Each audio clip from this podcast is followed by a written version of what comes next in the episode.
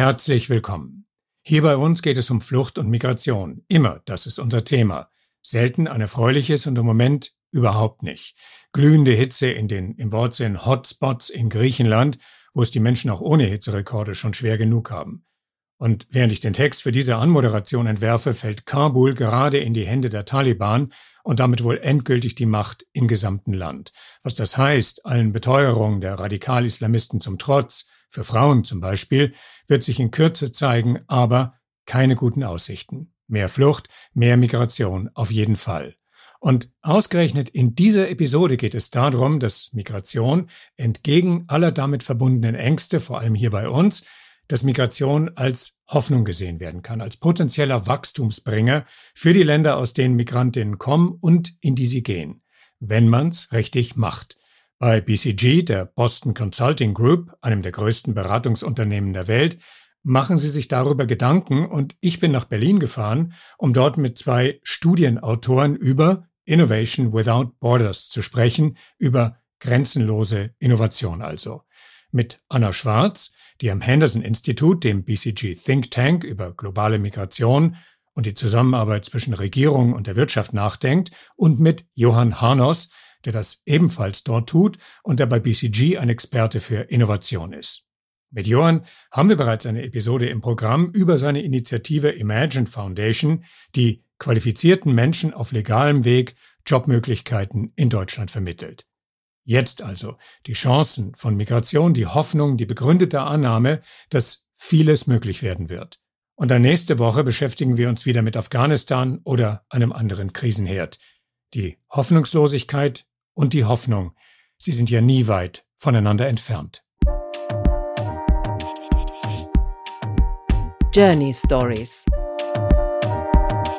Geschichten von Flucht und Migration. Johann und Anna, ich freue mich bei euch zu sein. Hallo Peter, schön, dass du hier bist. Ja, wir freuen uns. Ja, ich freue mich auch, weil wir möchten über was reden, was glaube ich, sehr wichtig ist, auch bei uns im Podcast. Denn die Themen, mit denen wir uns normalerweise auseinandersetzen, sind ja eher, man muss es ganz offen aussprechen, bedrückender Natur. Und jetzt kommt ihr auf einmal an und sagt, das muss aber nicht so sein, sondern Migration und Migrationsbewegung kann auch ins Positive gekehrt werden. Und angesichts dieser vielen negativen Nachrichten, die es gibt, ist das ja mal eine steile Ansage.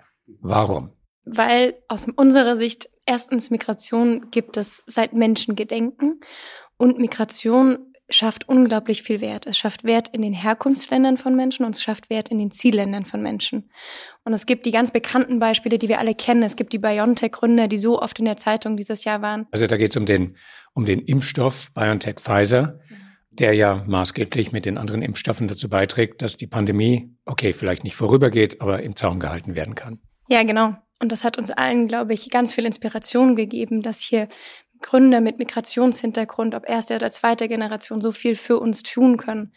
Aber diese Gründe oder diese Innovationen, die gibt's auch in den Ländern, wo Migranten herkommen. BioNTech, schönes Beispiel.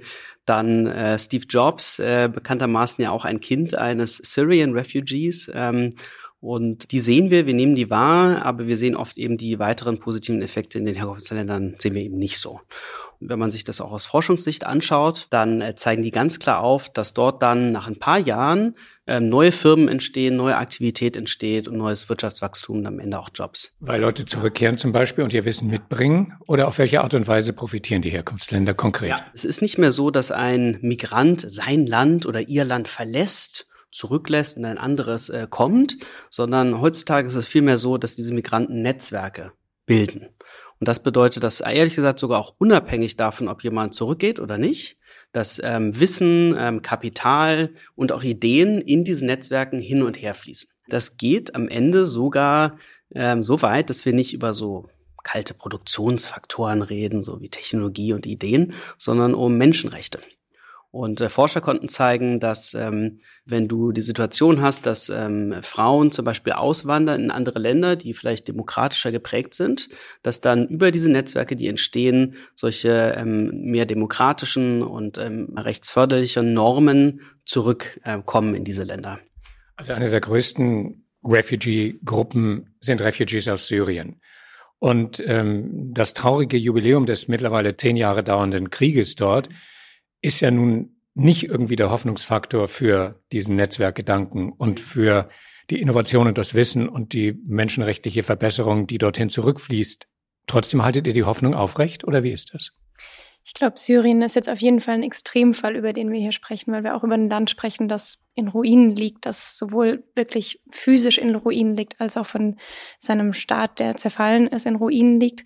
Und trotzdem gibt es, glaube ich, sehr viele Syrer, die mittlerweile derzeit im Exil leben, sei es in Europa oder in anderen Ländern, die mit Sicherheit hier auch sehr viel mitnehmen. Also ich hatte neulich die Chance, mit einem syrischen Gründer auf einer Konferenz zu sprechen, der mir ganz eindrucksvoll seine Geschichte erzählt hatte.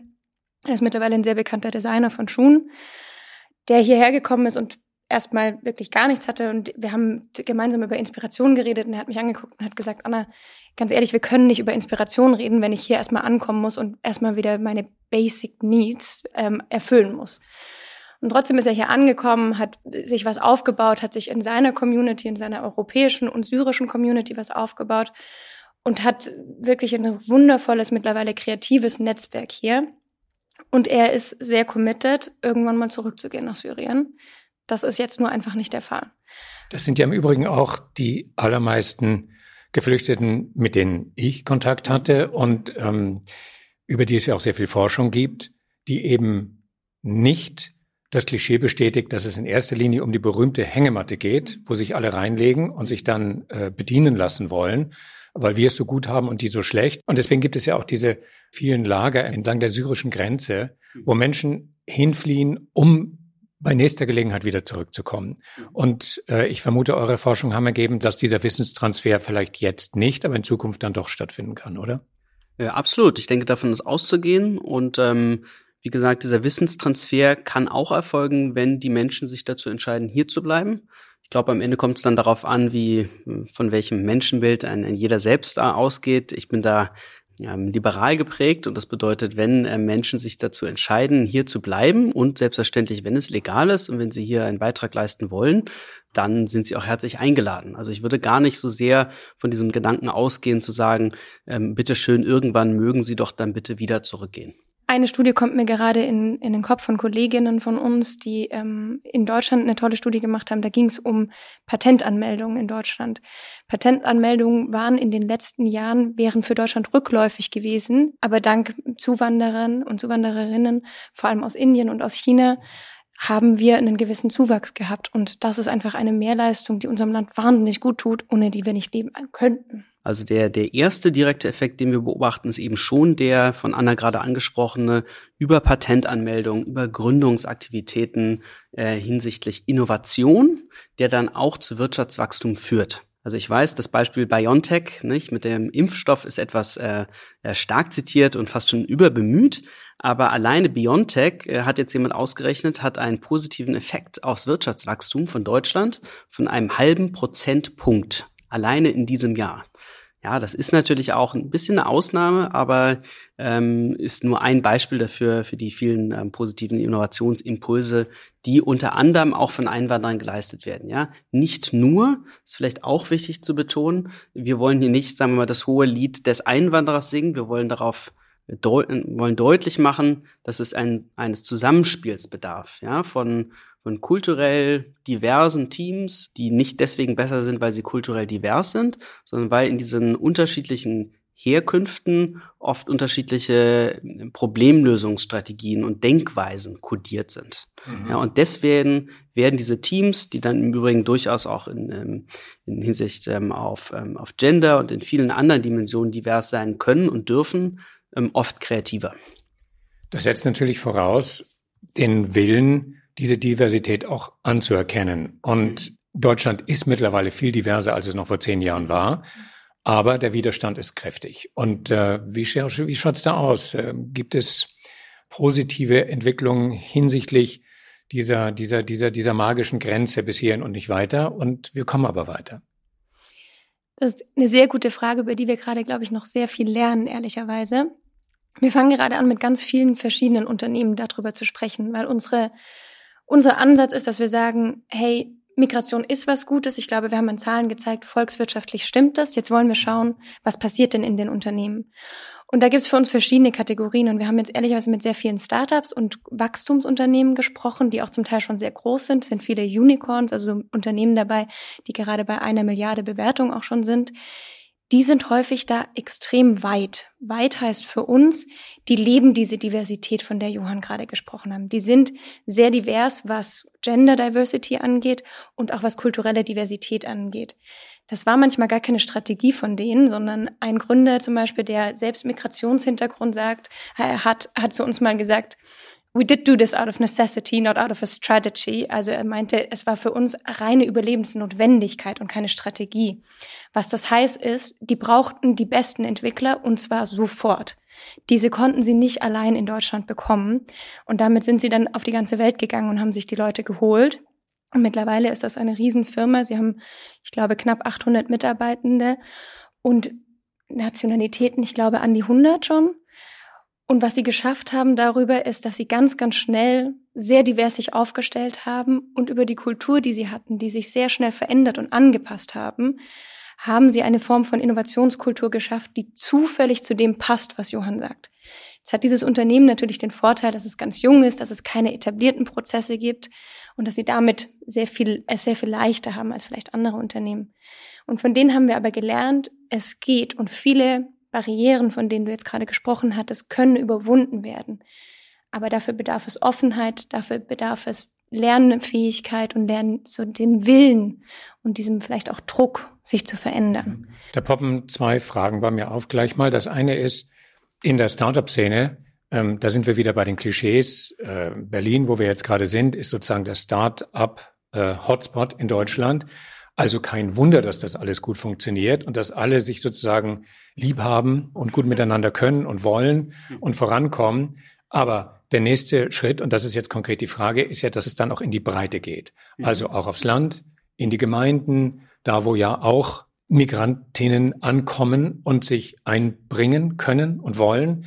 Also lässt sich dieses positive Beispiel, Anna, was du gerade erwähnt hast, auch verallgemeinern oder noch nicht? Aber wann dann? Ja, ich kann da eigentlich nur aus der praktischen Erfahrung schöpfen, die äh, wir in unserer Arbeit äh, bei, bei Imagine auch, ähm, auch machen. Dazu so sollten wir sagen, dass Imagine, also dass du Gründer einer äh, Organisation oder einer Initiative namens Imagine bist, in der es darum geht, Menschen mit fundierten Kenntnissen legale Immigrationsmöglichkeiten zu geben. Darüber haben wir eine Episode gemacht, die steht in den Show Notes dann auch drin, das sozusagen als in Klammern gesprochen. Ja, genau. Und ähm, seitdem hat sich einiges getan, sind jetzt über 130 ähm, Menschen ähm, plus ihren Familien, ähm, denen wir ein Leben in Arbeit in Deutschland ermöglichen konnten. Ähm, wo sind die? Natürlich sind die primär in den großen Städten Berlin, München, Hamburg und auch Düsseldorf und auch Frankfurt. Ähm, wir haben aber auch äh, Fellows, nennen wir sie, die äh, in kleineren Städten sind, natürlich vielleicht im Querschnitt immer noch relativ groß, die Unistädte Leipzig, äh, Münster, ähm, Freiburg, ähm, Heidelberg. Ähm, wir sehen da eine große Offenheit und Neugierde der Menschen, auch in die kleinen Städte zu gehen. Gleichzeitig muss man natürlich sagen, dass die Leute da hingehen, wo sie gebraucht werden, also wo ihnen ähm, Arbeit auch angeboten wird. Und äh, das ist heutzutage natürlich dann oft eben nicht mehr auf dem Dorf, aber in ähm, kleinen und mittelgroßen Städten ähm, überall in Deutschland. Ich hatte gesagt, zwei Fragen poppen auf. Das war die erste. Und die zweite, Du hast gesagt, Anna, dass ihr im Gespräch mit Unternehmen seid. Daraus leite ich mal ab, dass es hier nicht so sehr darum geht, mit der Politik im Gespräch zu sein, sondern mit Unternehmen. Also da, wo Entscheidungen natürlicherweise getroffen werden und nicht, ähm, sagen wir mal, eher zögerlich vorangehen, weil sie populistischen Mustern gehorchen müssen oder sollen. Wir haben uns mal angeschaut, die Länder, die klassischerweise als Top-Zielländer ausgewählt werden. Ne? Also Deutschland ist zum Beispiel ein Top-Zielland. Auch Österreich ist unter den Ländern, die sehr populär sind für Migranten. Ähm, wie hart ist es denn, in die Länder einzuwandern? Und da sind wir jetzt sind wir eher bei der Politik. Und unsere Analyse hat ergeben, ehrlicherweise, es gibt sehr gute legale Möglichkeiten. Wir reden jetzt aber über Zuwanderung, die voraussetzt, dass man ein Hochschulstudium hat und dass man in Arbeit kommt. Aber da haben wir uns ein paar klassische Barrieren angeguckt und gerade Deutschland ist ein Land, wo wir gesagt haben, es ist ehrlicherweise sehr möglich, hier einzuwandern. Und dann haben wir gesagt, okay, wenn es rechtlich gut möglich ist, wenn es eine gute Möglichkeit gibt, woran liegt es dann? Dass zum Beispiel viel weniger Leute kommen, als vielleicht hier auch es offene Jobs gibt. Und deshalb fokussieren wir uns gerade so sehr auf die Unternehmen, weil wir sagen, es liegt gerade eher an den Unternehmen, die vielleicht noch gar nicht Migration zu dem vollen Potenzial ausschöpfen, das da ist. Und jetzt kommen wir genau zu der Frage, die du eigentlich gerade auch gestellt hattest. Wo stehen wir denn eigentlich mit den Unternehmen? Und ich hatte das glorreiche Beispiel der Startups genannt und die sind aus unserer Sicht schon sehr weit, weil sie einfach die Dringlichkeit spüren, Talente zu holen.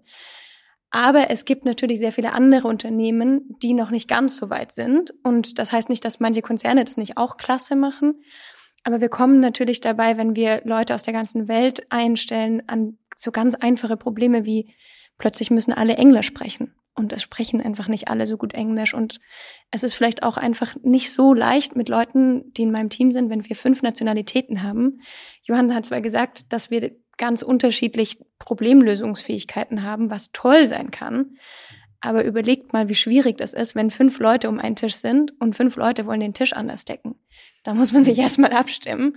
Das ist wirklich einfach nicht leicht. Und das sind einfach aus unserer Sicht sehr natürliche Barrieren, die man überkommen muss, um diese ganze Diversität, die fantastisch sein kann, aber die auch wirklich ein Stück weit mühsam ist, zu nutzen. Ne? Und deswegen sehen wir, glaube ich, eine sehr große Spannbreite. Aber wie ich auch am Anfang schon gesagt hatte, wir sind hier in einem Lernprozess. Wir haben jetzt gerade angefangen, das für Deutschland, für Österreich zu lernen. Wir gucken uns auch ein paar andere Länder noch an. Aber aus unserer Sicht, es liegt an den Unternehmen, das jetzt gerade umzusetzen, weil die Politik hat aus unserer Sicht schon sehr viele Stellweichen wirklich gut umgesetzt, um Zuwanderung legal zu ermöglichen. Also es würde auch jeder äh, Vertreter einer NGO zum Beispiel, die sich mit Flucht über das Mittelmeer auseinandersetzt und dass Schmuggler dafür sorgen, dass Menschen äh, im schlimmsten Fall absaufen und dafür aber abkassieren.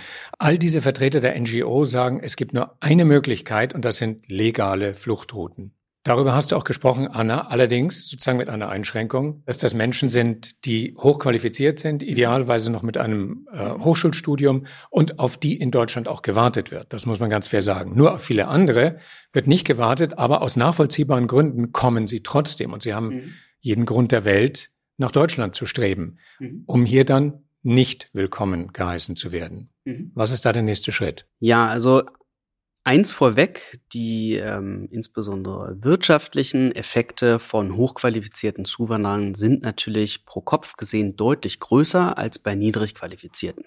Ja, es mag jetzt entweder wie eine Binsenweisheit sein oder wie eine, ähm, ähm, äh, eine Wahrheit, die, die vielleicht zu selten ausgesprochen wird. Das ist auf jeden Fall da. Was allerdings spannend ist, es bedeutet nicht, dass äh, grundsätzlich ein weniger gut qualifizierter Einwanderer einen negativen Effekt hätte, ja, sondern der positive Effekt ist womöglich deutlich kleiner. Ja, das wurde in vielen Studien ähm, grundsätzlich auch bewiesen. Ja, ich möchte auch nicht verschweigen, es kann ganz, ganz selten, in seltensten Fällen auch dazu führen, tatsächlich, dass, ähm, dass nicht jeder hier gewinnt. Ja, also gedanklich reden wir hier davon, dass der, der Kuchen sozusagen für alle größer wird. Studien haben gezeigt, dass Menschen, die noch nicht mal einen abgeschlossenen Schulabschluss haben, von Einwanderung nicht profitieren, sondern die ähm, erleiden dadurch geringe äh, negative Einkommenseffekte. Ja, da sind wir genau bei einem Punkt, der sich ähm, bei einem gemeinsamen Abendessen mit meinem Freund und Nachbarn ergeben hat. Der ist Unternehmer. Mhm. Äh, dem habe ich erzählt, dass ich nach Berlin fahre und in dessen Auftrag gebe ich jetzt sozusagen folgende Frage weiter. Das schließt unmittelbar hier an. Mhm. Der hat gesagt, wenn es darum geht, dem berühmten Fachkräftemangel beizukommen, wenn es um hochqualifizierte Arbeitskräfte geht. Er setzt das mit einem Prozentsatz von etwa 0,5 Prozent aller Migrantinnen an und sagt, und dann kommen die vielen, vielen anderen, mhm. die genau überhaupt keine Qualifikation oder sehr, sehr wenig Qualifikation mitbringen. Und da bricht sich das für ihn. Und mhm. da hat er gesagt, da hätte er gerne Antwort drauf. Gerne. Also erstmal ähm, äh, danke für die Frage und ähm, vielleicht gleich eine Bemerkung zu den sogenannten 0,5 Prozent, die äh, hochqualifiziert wären. Die Zahl ist, sagen wir mal, weit gefehlt. Die tatsächliche Zahl, wenn man sich das allein nur weltweit anschaut, ist das 25 Prozent, ja, also ein gutes Viertel, 26 Prozent, um genau zu sein, aller äh, Migranten weltweit hochqualifiziert sind. Das ist das eine und das andere ist vielleicht okay, auch. Okay, woran macht sie das fest? Ja, das, das ähm, einfach über die ähm, ähm, Post-Secondary, wie man so sagt, Bildungsabschlüsse, also Leute, die ein ähm, Universitätsstudium begonnen oder auch abgeschlossen haben. Also was auch damit zusammenhängt, dass eben oft nicht die Ärmsten der Armen fliehen, sondern diejenigen, die sich Flucht leisten können und die vielleicht auch genau deswegen mhm. dann ähm, entweder geschickt werden oder sich selber auf die Reise machen, weil sie schon über eine grundlegende Qualifikation und damit auch über Hoffnung auf Arbeit und Einkommen verfügen. Genau. Richtig? Genau, und noch vielleicht noch eine Ergänzung, ähm, um auch deinem Nachbarn Mut zu machen. Es ist stark davon auszugehen, dass in Zukunft immer mehr hochqualifizierte Menschen kommen werden. Ähm, woran liegt das? Es liegt schlichtweg daran, dass äh, weltweit es immer mehr hochqualifizierte Menschen geben wird. Ja, da gibt's jetzt schon Projektionen, die haben ähm, Anna und ich uns angeschaut und die sind eigentlich ganz einfach, aber dann wirklich augenöffnend. Ja, also wenn man sich die Zahlen anschaut, hatten wir 20 äh, vor 20 Jahren, ja im Jahr ähm, 2000 hatten wir weltweit circa 420 Millionen Menschen, die einen Uni-Abschluss hatten. Jetzt ähm, im Jahr 2020, also heute 2021 hat sich die Zahl verdoppelt. Ja, das sind jetzt 840 Millionen Menschen und äh, diese Verdopplung wird auch noch mal weitergehen bis 2050.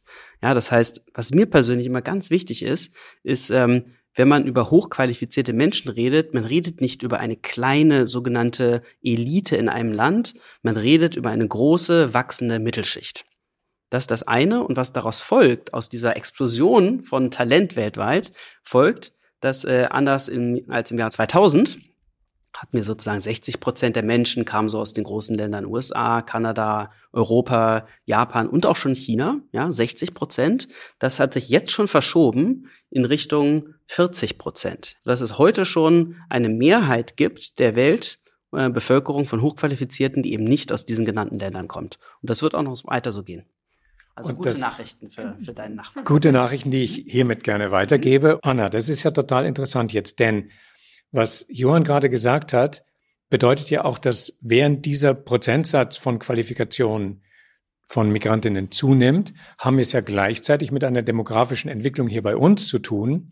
Also altersbedingt gehen die Babyboomer jetzt in Rente in großem Ausmaß. Das sind Lehrer, das sind Facharbeiter, das sind ähm, auf den unterschiedlichsten Qualifikationsstufen sind das viele, viele Menschen, die jetzt in Rente gehen und da wachsen weniger nach. Das heißt, der Mangel an Facharbeitskräften, an Qualifikation ist ganz deutlich da. Und diese beiden Bewegungen könnten doch positiv zusammengebracht werden. Ich vermute, das ist ein Hauptargument der Arbeit oder der, der Untersuchung, die ihr angestellt habt, oder?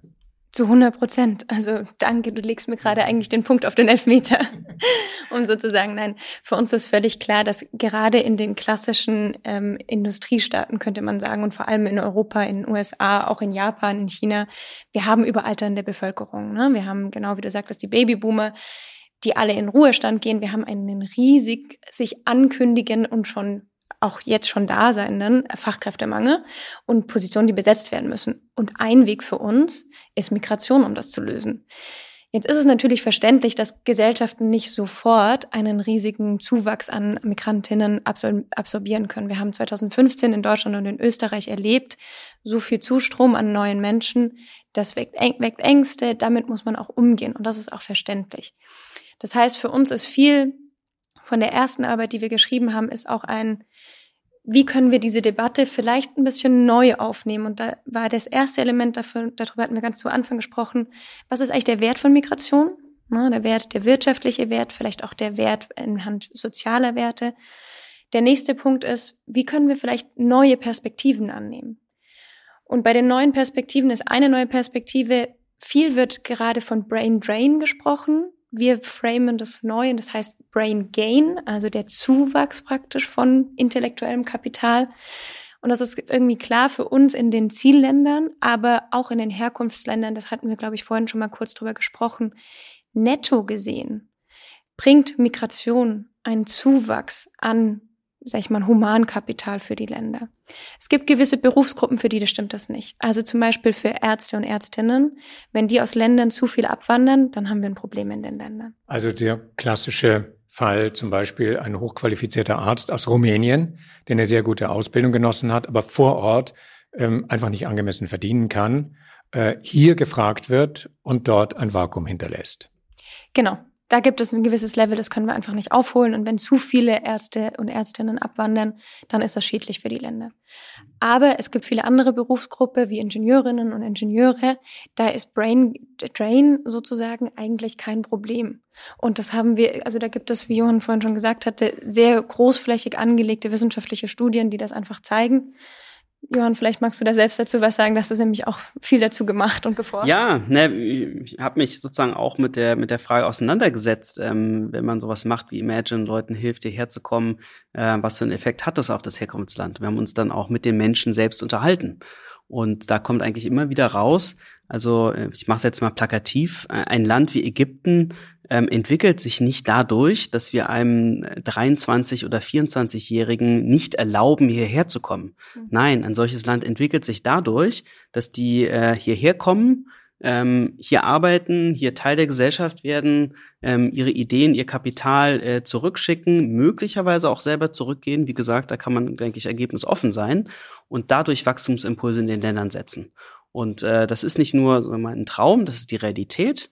Das heißt, ähm, meine Fellows äh, sagen uns, äh, Johann, ähm, die spannendsten Unternehmen jetzt in Ägypten, die wurden gegründet von Menschen, die damals in den 90er Jahren und den frühen 2000ern in die USA gegangen sind, die dort Sachen gelernt haben, die Netzwerke aufgebaut haben. Ja, die dann womöglich auch mal wieder zurückgekommen sind, ähm, weil sie Chancen gesehen haben in den Ländern äh, dank ihres äh, neuen Wissens. Und die haben dort Arbeitsplätze geschaffen, die jetzt sozusagen die, die neue Generation nachzieht.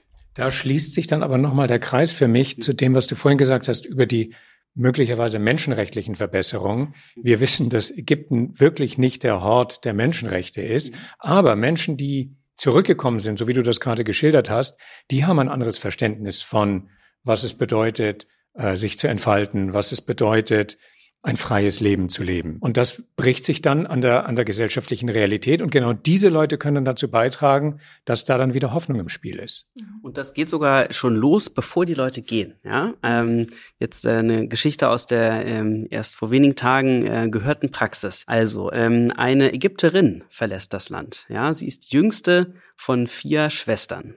Ähm, alle ihre drei anderen Schwestern sind den klassischen Weg in Ägypten gegangen, der im Übrigen gar kein schlechter sein muss.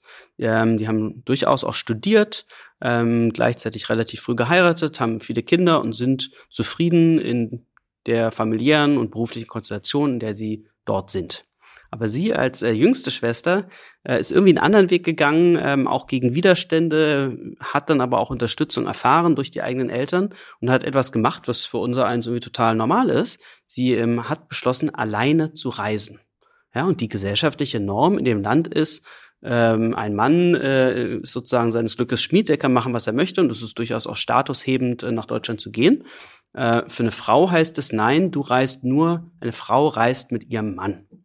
Und äh, da hat sie mir beschrieben, wie sie auch, ähm, wie das ein Prozess für sie war, ähm, sozusagen diese Norm zu durchbrechen, wie sie in geschütztem Rahmen gemeinsam mit anderen Freunden erstmal kleinere Touren unternommen hat in andere Länder, ähm, dann einmal die Chance hatte, kurzen Monat in den USA zu sein mit ihrer Firma und sich sozusagen stückweise daran getastet hat, sich zu trauen, wow, ich bewerbe mich bei einer Firma in Deutschland und ich gehe nach Berlin. Das ist deswegen so toll, weil, ähm, weil es jetzt heißt, ähm, von den Kindern ihrer eigenen Schwestern, äh, dass die zu ihr aufschauen würden. Ja, dass die ist einen spannenden neuen Weg gegangen. Sowas geht auch. Ja, und wie gesagt, das eine ist nicht besser als das andere, aber es setzt so Inspiration frei äh, in der Weise, wie man sich das sonst vielleicht nicht hätte vorstellen können. Ja, ich glaube, das ist eine wunderschöne Story und äh, das ist so eine Geschichte, die viel auch von einem Perspektivwechsel zeigt. Ne? So ein mhm. Perspektivwechsel, der jetzt dort passiert ist und das ist vielleicht auch eine Inspiration für das, was an Perspektivwechsel bei uns passieren kann. Und ich glaube, Perspektivwechsel ist so, wenn man ein Narrativ suchen will, der sich bei uns durchzieht, dann ist es der. Als ich angefangen hatte, zu Migration mal zu forschen, hat mir eine sehr gute Freundin, die aus Somalia ist, habe ich ihr erzählt über dieses Thema und dann sagte ich, ja, ich habe ja auch schon ein paar Jahre mal in, im Ausland gelebt und so und ich bin ja eigentlich auch eine Migrantin. Und dann hat sie mich ganz entsetzt angeguckt und hat zu mir gesagt, Anna, du bist eine weiße Frau, du bist keine Migrantin, du bist eine Expat. Und das war für mich der erste Perspektivwechsel, der in diesem ganzen Thema dabei war. Und wenn wir andere Menschen dazu bewegen können, dass sie anfangen, Perspektivwechsel in dieses Thema zu bringen, Und das eine ist das, wie können Leben anders gelebt werden? Das andere ist, was für andere Realitäten haben unsere Mitmenschen in verschiedenen Ländern? Wie können wir Wert für andere Mitmenschen beitragen? Wie können Mitmenschen bei uns in unserer Gesellschaft neu beitragen? Dann ist es sehr viel wert. Und ich möchte gerne gerade noch auf einen Perspektivwechsel in unserem Bericht eingehen und das ist der, ja, du hattest von Fachkräftemangel gesprochen. Das ist oft in der Politik so ein Begriff, der so da ist. Und wir haben zum Beispiel in den 60er Jahren haben wir angefangen, Fachkräfte, Leiharbeiter aus Südeuropa zu holen. Gastarbeiter. Gastarbeiter. Das ist so ein kurzfristiger Fix für eine Berufsgruppe, die wir jetzt gerade brauchen. Jetzt wird in Deutschland drüber geredet, wir brauchen ganz viele ähm, neue Arbeitende, die im, äh, die im Pflegesektor sind. Morgen werden wir wieder was anderes brauchen. Ne? was wir ganz stark wollen vom Perspektivwechsel ist, dass wir Migranten und Migrantinnen einladen, zu uns zu kommen, nicht weil sie gerade eine Lücke im Arbeitsmarkt stopfen, sondern weil wir dran glauben, dass sie Fähigkeiten haben, die unserem Arbeitsmarkt Vitalität zufügen, Irgendwelche Fähigkeiten werden die haben und sei es nur ein Perspektivwechsel, der uns hilft, dass unser Arbeitsmarkt langfristig kompetitiv bleibt.